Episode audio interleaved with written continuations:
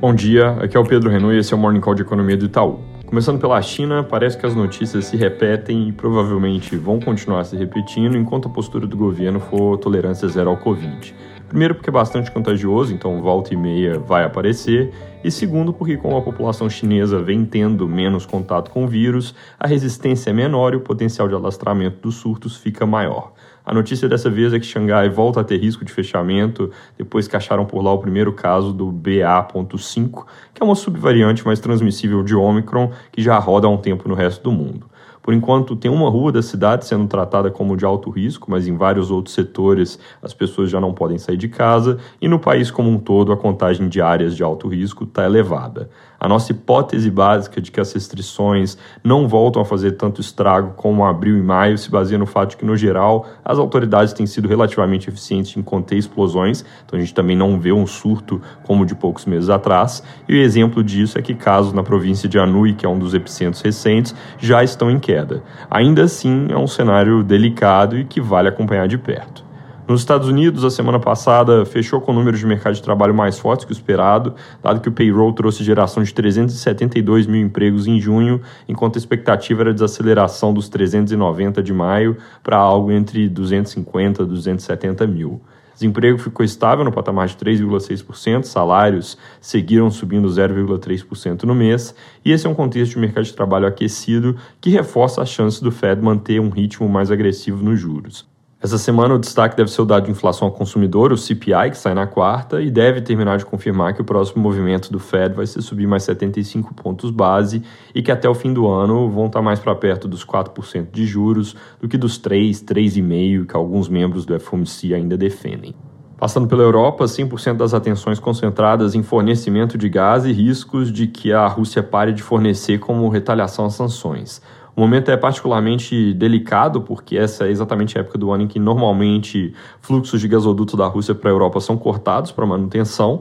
E aí tem uma dúvida grande se passada a manutenção que é programada até o dia 20, eles vão mesmo voltar a fornecer. Olhando para estoques e dependência da Rússia, os países em pior situação, caso o fornecimento não volte, são Alemanha e Itália, mas tem outros como Holanda e França que também têm motivos para se preocuparem. Aqui no Brasil, essa é a última semana de atividade no Legislativo, antes do recesso, que vai até o início de agosto, e o governo e aliados trabalham para votar amanhã a PEC que amplia benefícios sociais, sem fazer alterações na Câmara com relação ao que veio do Senado. A intenção inicial era ter fechado o assunto já na semana passada, mas a discussão atrasou em função de manobras da oposição, e aí o presidente da Câmara, Arthur Lira, preferiu adiar para amanhã o voto em plenário para garantir quórum suficiente para evitar qualquer susto.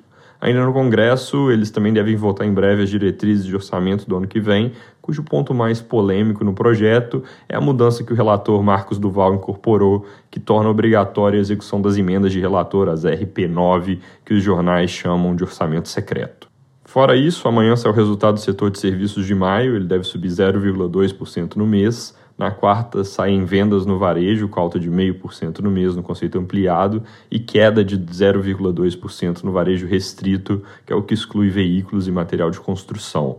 Por fim, na quinta, saiu o BCBR, que é o indicador que o Banco Central volta a divulgar depois da paralisação, resumindo o número de atividade de maio e provavelmente ficando de lado no mês na nossa projeção, todos esses números que eu mencionei, com ajuste sazonal. Para quem não viu na sexta, nós soltamos revisão de cenário com mudanças importantes. A gente revisou de 1,6% para 2% a projeção de crescimento do PIB nesse ano, incorporando mais suporte à renda vindo da PEC, que deve ser aprovada em breve, com risco de ver um número até um pouco melhor no fim do ano, a depender do impulso que todos os cortes de impostos também podem gerar para o consumo na segunda metade. Esses cortes de impostos tinham nos levado recentemente a revisar a projeção de IPCA no ano para 7,5% e agora a gente reduziu mais um pouquinho para 7,2%, mas a gente piorou significativamente as projeções de resultado primário do governo, tanto nesse ano quanto no próximo, porque as medidas em curso têm um custo bem relevante. Agora a gente enxerga déficit de 0,4% do PIB em 2022, vindo de uma expectativa de superávit há poucas semanas atrás. Para o ano que vem, nossa projeção foi de resultado praticamente equilibrado para um déficit forte de 1,5%. É uma trajetória que fica então mais perigosa nesse contexto, pensando, por exemplo, em dinâmica de dívida, e o tom dessa revisão é que os desafios estão aumentando, apesar das melhoras de curto prazo com PIB e inflação. É isso por hoje, bom dia e boa semana.